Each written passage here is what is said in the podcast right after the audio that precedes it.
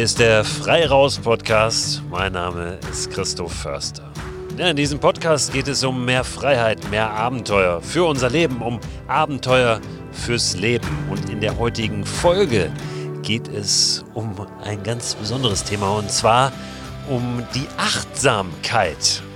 Jetzt bitte nicht gleich abschalten, weil Achtsamkeit für dich irgendwie so ein Signalwort ist, wo du denkst, oh, jetzt kommt spiritueller, esoterischer Hokuspokus. Achtsamkeit ist ja, am Ende vor allem die, die Fähigkeit, auf die Details auch zu gucken, die vor uns liegen, auch uns die Zeit zu nehmen, die Ruhe zu nehmen, ja, auf, auf Kleinigkeiten zu schauen und nicht immer nur hektisch und schnell, schnell durch die Welt zu rennen und die, die Sachen nur so an uns vorbeifliegen zu lassen, ohne ja, bei uns selbst zu sein. Und ich glaube, dass in der gerade in der jetzigen Situation es ganz äh, wichtig ist und auch ähm, ja, ja, wir ein Stück weit dazu gezwungen sind, ein bisschen achtsamer durch die Gegend zu laufen und vor allen Dingen auch durch die Natur zu laufen. Die wilden Aktivitäten sind da draußen gerade nicht angesagt. Es gilt, ja, ein bisschen langsamer unterwegs zu sein und für viele auch, sich selbst so ein bisschen runterzuholen, wegzukommen von dem ständigen, ja, auch körperlich was leisten müssen, wollen. Oft ist es ja so, dass wir unsere Muster aus dem, aus dem Beruf auch übertragen auf unser Freizeitverhalten. Das kenne ich von mir selbst auch. Dieser, dieser Wunsch auch, ich, mir, mir gibt es total viel, dieses körperlich etwas leisten, aber ja, oft hilft es, da mal von wegzukommen. Weil auch das kann ein Heraus aus der Komfortzone sein. Für viele ist dieses ständig immer nur höher, schneller, weiter denken, etwas körperlich leisten wollen und müssen, ist das die Komfortzone, ist das das Muster. Und wenn wir das durchbrechen, können wir das eben auch, ja, dadurch, dass wir mal runterfahren.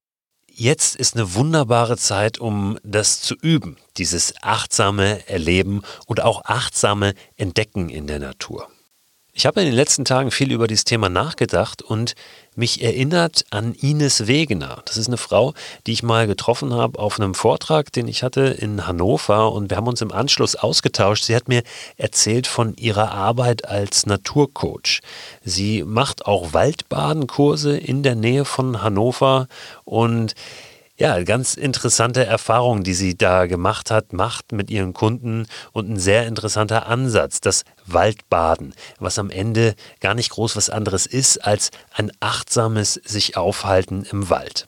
Ich habe Ines angerufen, um von ihr nochmal konkret zu erfahren, wie sie die aktuelle Situation so sieht, was sie empfiehlt, auch ganz konkret für all die, die sich bislang noch nicht so beschäftigt haben mit dieser Herangehensweise an die Natur. Interessanterweise nutzt Ines auch die Hängematte in ihren Kursen. Ich bin ja nun bekennender Hängematten-Fan. Das gefällt mir natürlich. Ich wollte von ihr aber erstmal wissen, was ist Waldbaden jetzt nochmal ganz kurz zusammengefasst und welche Rolle spielt die Hängematte für Sie? Waldbaden ist Achtsamkeit im Wald, also den Wald mit allen Sinnen im Prinzip neugierig wie ein Kind zu erleben. Und ein Teil ist immer auch Pause zu machen. Also mal nichts zu tun. Und das kann man natürlich, indem man sich irgendwo an eine schöne Stelle hinsetzt und den Wald einfach mal wirken lässt und guckt, was so für Gedanken kommen, äh, ohne eine große Aufgabe zu haben. Ja, und ich mache es halt natürlich am liebsten in der Hängematte. Also ich finde, es gibt nichts Schöneres, als eine Stunde äh, so im Wald in der Hängematte zu, zu sein und ja, zu genießen. Und ich habe Leute, die wirklich nach so einer Stunde sagen, boah, ey, das ist wie ein Kurzurlaub. Das ist ja Wahnsinn, was in einer Stunde an Erholungswert äh, im Wald passiert. Waldbaden, das klingt für viele vielleicht schon per se durchgeknallt oder überflüssig. Das Klischee ist ja oft dieses Bäume umarmen, durch den Wald laufen und Bäume umarmen. Nur wie esoterisch oder spirituell ist denn Waldbaden nun wirklich?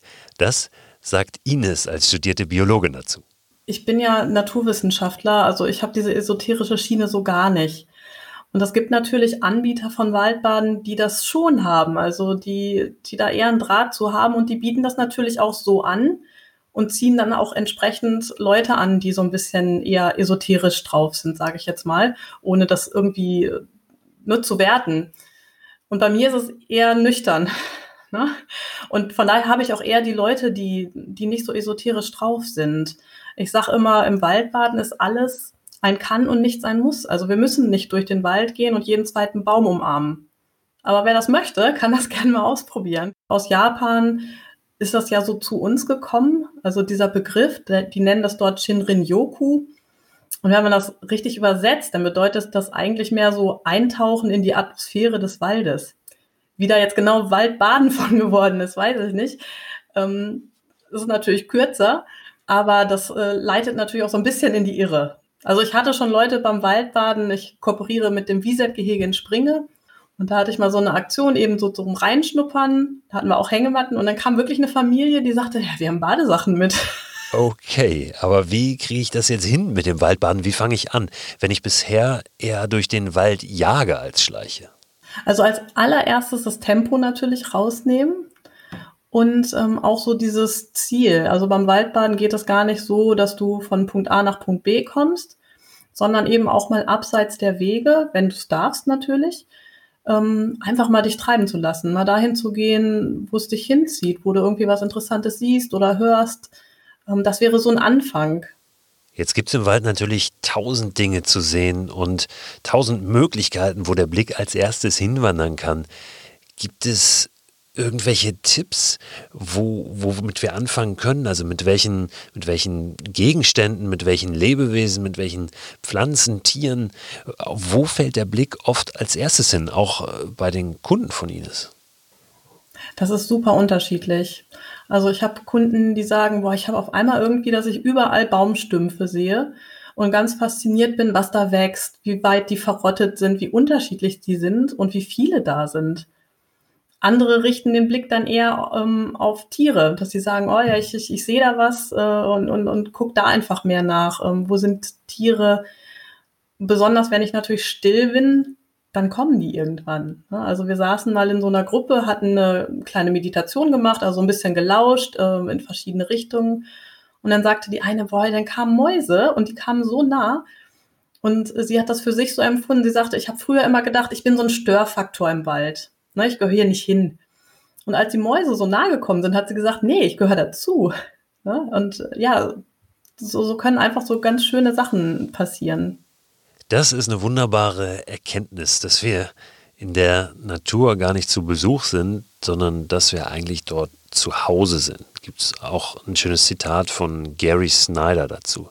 Packe ich euch wie immer in Newsletter. Welche Vorteile das hat, achtsamer und einfach auch öfter in der Natur unterwegs zu sein, das fasst Ines nochmal für euch zusammen. Ja, klar. Ich meine, da gibt's da gibt's ja eben tolle Studien, äh, hauptsächlich aus Japan, aber auch in Deutschland und Österreich wird da schon geforscht.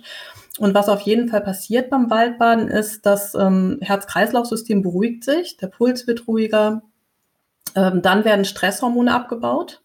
Also, ne, das ist ja, das passiert, wenn du Sport machst, das passiert aber auch, wenn du achtsam im Wald unterwegs bist. Und ähm, das Wohlgefühl, Kreativität, das steigt. Und was total faszinierend ist, ist, dass äh, ein unglaublich positiver Effekt aufs Immunsystem ist. Und das kann man wirklich messen. Und sowas finde ich immer sehr faszinierend, dass die messen, nach zwei Stunden Waldbaden ähm, sind die natürlichen Killerzellen 50 Prozent erhöht und aktiver. Also das, das ist Wahnsinn. Es ist sicher nicht angemessen, das Draußensein, die Natur jetzt als Heilmittel gegen auch Virusinfektionen wie Corona zu propagieren. Aber schaden wird es unserem Immunsystem nicht, wenn wir uns da draußen aufhalten. Und gerade jetzt ist unsere Gesundheit einfach ein sehr, sehr hohes, ein sehr wichtiges, ein sehr wertvolles Gut. Natürlich ist es kein Mittel gegen Corona, aber ähm, die japanischen Forscher gehen schon davon aus, zum Beispiel, dass das hilft bei Krebs. Auch nicht statt Therapie, aber es hat wohl einen positiven Effekt und ähm, das, das ist schon faszinierend. Ähm, also ich wäre immer vorsichtig mit Aussagen wie Waldbaden hilft bei Krebs oder gegen dies oder gegen das, aber es unterstützt eben sehr gut das Immunsystem.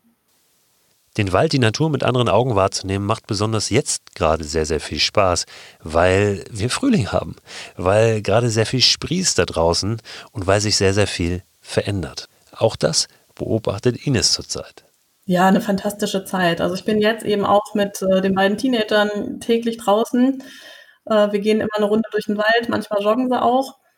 Und ich habe gerade heute noch zu meinem Sohn gesagt, guck mal, das ist so toll. Jetzt, wo wir jeden Tag da sind, sehen wir wirklich, wie das von Tag zu Tag grüner wird. Man hat das ja sonst oft, dass man sagt, auf einmal ist grün und man weiß gar nicht so genau, seit wann eigentlich. Und jetzt sehen wir wirklich, wie das immer ein bisschen grüner wird. Das ist, ist total fantastisch. Mehr über Ines und ihre Arbeit erfährst du auf ihrer Website ruhewerk.de. Da gibt es auch Infos zu den Online-Kursen, die sie macht und auf die sie gerade 20% Rabatt gewährt. Es gibt auch ein paar kostenlose, zum Beispiel PDFs, die sie zur Verfügung stellt. Die findest du auf ihrer Seite unter dem Menüpunkt Freebies. Und neben dem Hinweis auf Ines Website gibt es hier noch einen YouTube-Tipp. Und zwar ähm, Marc Freukes Marc Freukes ist ein Typ, äh, der seit sechs Jahren alleine im Wald lebt. Super spannende Geschichte, da so eine kleine Hütte aufgebaut hat. Und da gibt es eine ganz interessante kleine Doku. Marc Freukes, Marc mit M-A-R-C und dann Freukes mit K. Einfach mal eingeben bei äh, YouTube und ähm, dann findet ihr ganz insbesondere eine, eine ganz äh, spannende Doku, die lief auf, jetzt muss ich einmal gerade hier selber schauen. Es gibt eine Stern-TV, einen Stern-TV-Beitrag, einen kleinen, aber diese hier, die ich meine, heißt seit sechs Jahren alleine im Wald. Marc Freukes, der Aussteiger. Guckt euch das mal an. Ist ganz interessant, was der sich so für Gedanken macht und warum der überhaupt in den Wald gezogen ist. Auch den Link packe ich euch aber wie immer in den Newsletter am Ende der Woche. Ich packe euch da auch noch einen weiteren YouTube-Link rein und zwar eine geführte Meditation, eine kleine mentale Reise in den Wald. Selbst wenn ihr bislang überhaupt noch nichts mit Meditation am Hut gehabt habt, probiert es doch mal aus. Diesen Newsletter könnt ihr abonnieren auf christoförster.com slash frei raus. Da findet ihr auch eine Telefonnummer, über die ihr mir eine WhatsApp-Sprachnachricht schicken könnt. Wer weiß, vielleicht landet die dann ja auch irgendwann in einer der Folgen dieses Podcasts. Wenn ihr Lust habt, hören wir uns morgen wieder. Bis dahin, eine gute Zeit.